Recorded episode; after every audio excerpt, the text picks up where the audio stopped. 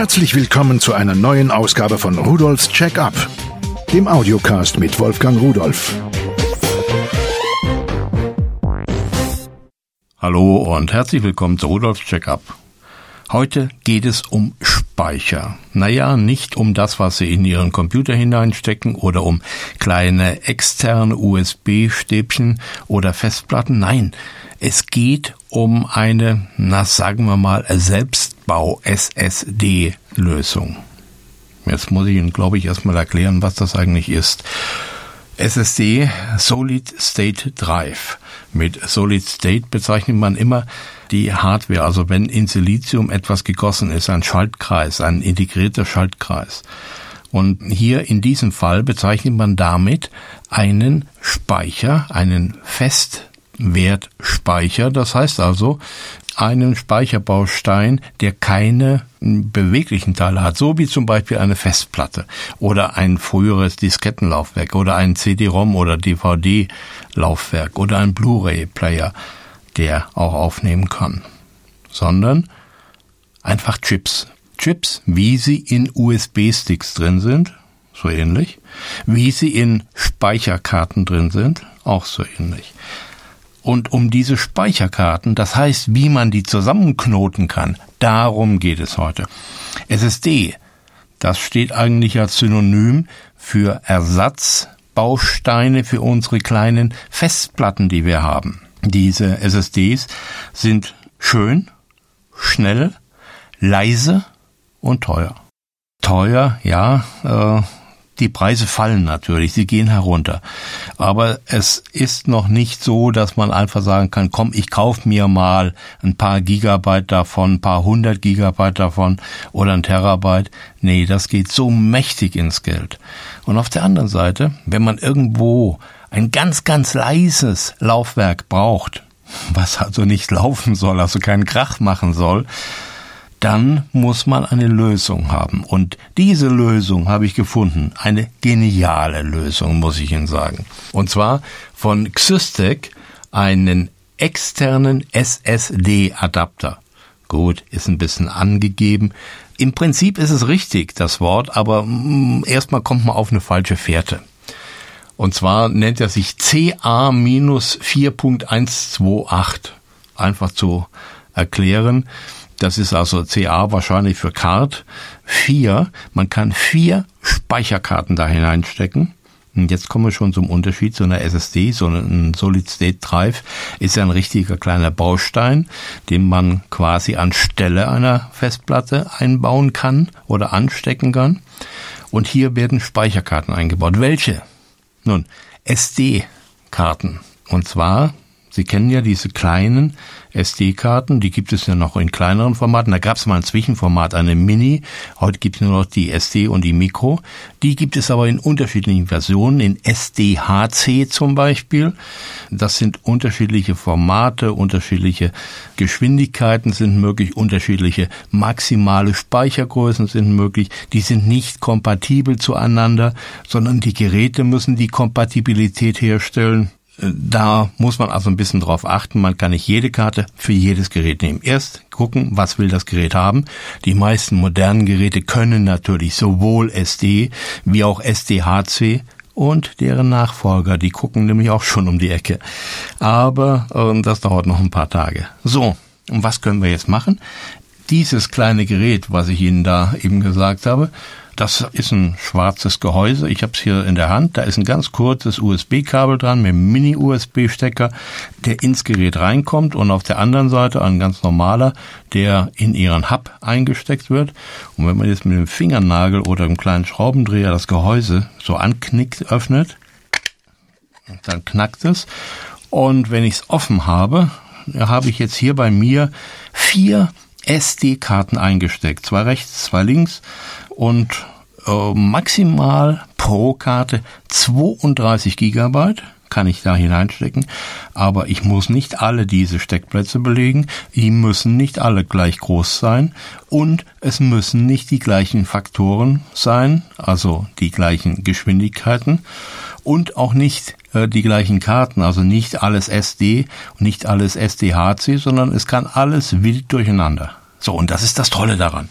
In meiner Wühlkiste habe ich nämlich ganz viele alte, 1 Gigabyte, äh, 4 Gigabyte, 8 Gigabyte, 16 Gigabyte, sogar eine 32er ist dabei. Und das habe ich alles mal so zusammengesteckt, hier reingesteckt und es hat funktioniert. Der rechnet einfach die Kapazitäten zusammen hier in diesem kleinen Gehäuse ist nämlich ein RAID 0 Controller drin und RAID 0 bedeutet, dass er aus äh, mehreren Speichern einen Speicher macht. Von außen für den Rechner sieht es so aus, als sei das eine einzige Speicherkarte.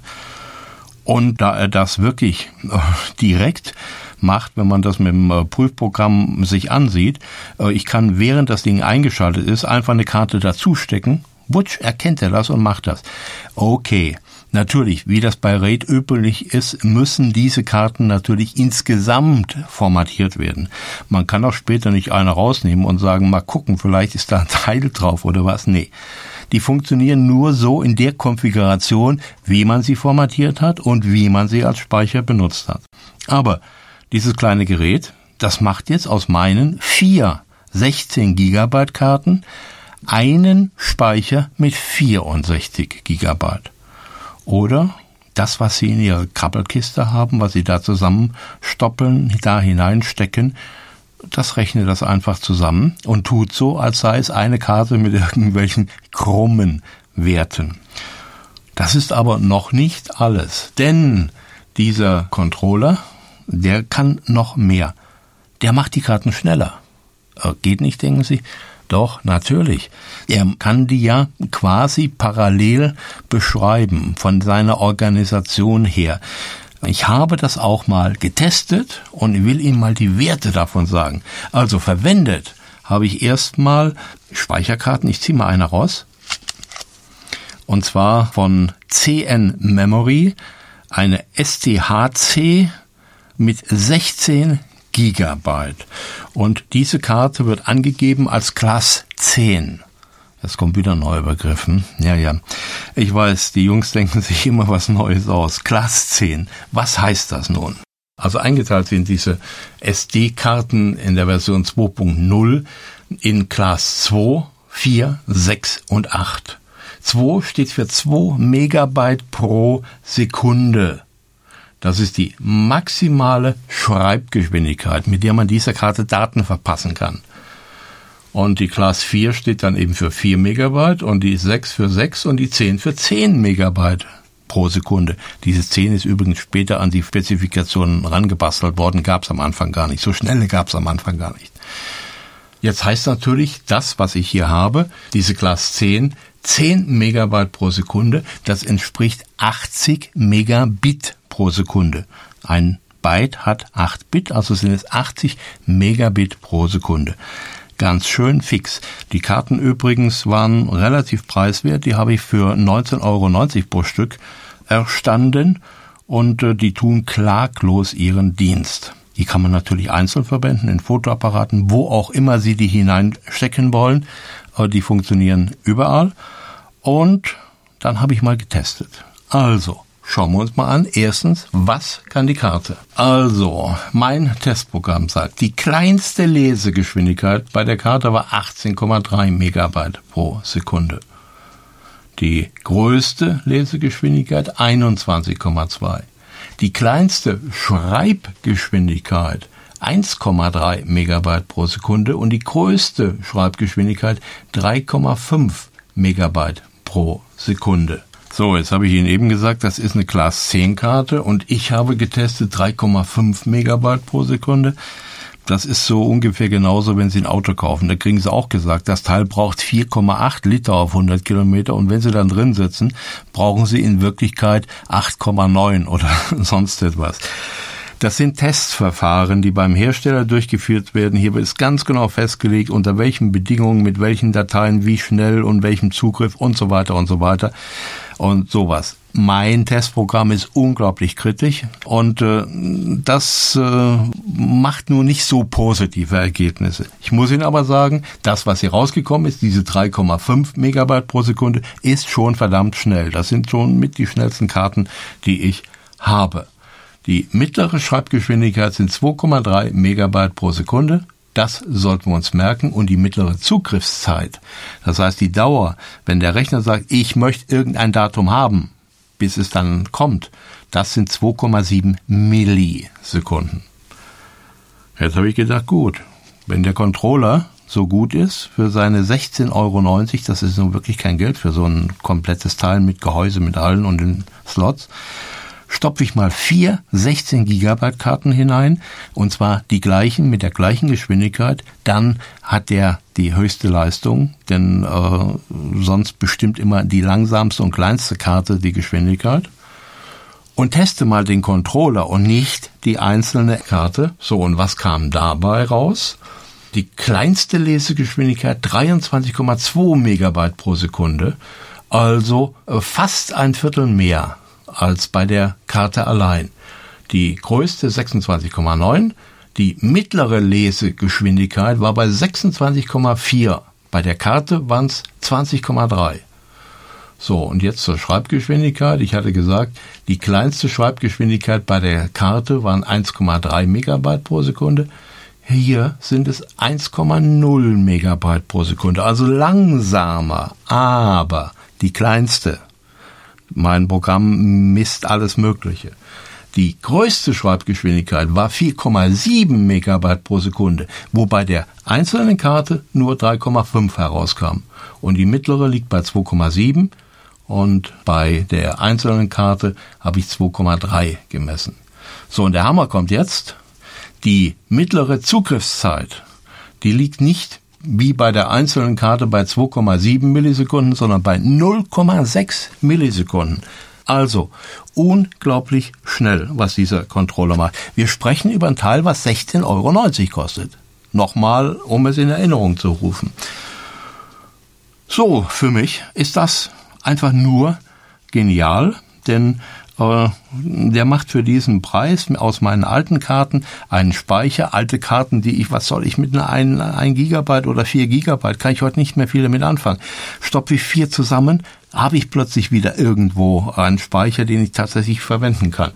Es macht die Karten schneller, also nur Vorteile. So, und weil das so schön war und äh, weil ich neugierig war, habe ich mir das Ding angeschafft und nachdem ich es nun hatte und nachdem das so super funktioniert, äh, habe ich jetzt meine 16 Gigabyte Karten wieder rausgenommen. Die stopfe ich jetzt in meinem Rekorder, äh, in mein Mischpult zum Beispiel, mit dem ich diese Sachen hier aufnehme, und in meinen Fotoapparat und stopfe hier in diesen SSD-Controller wieder meine Karten hinein, die ich so irgendwo rumfliegen hatte und jetzt macht dieser Xystec 4 in 1 Speicherkartenleser SDHC mit RAID 0, so heißt er, ziemlich langer Name, äh, daraus einen Speicher und wissen Sie, wo ich den anschließe?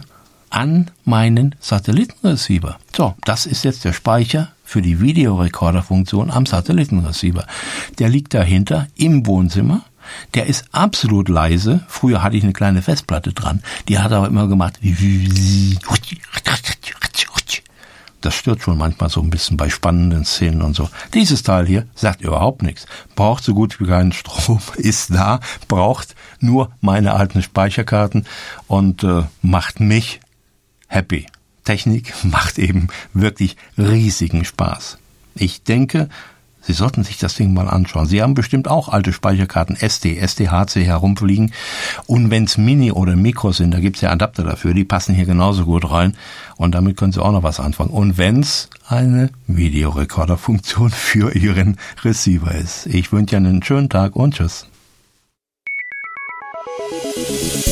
Übrigens, alle Geräte, die ich Ihnen vorgestellt habe, finden Sie unter www.pearl.de-podcast und noch viele, viele mehr.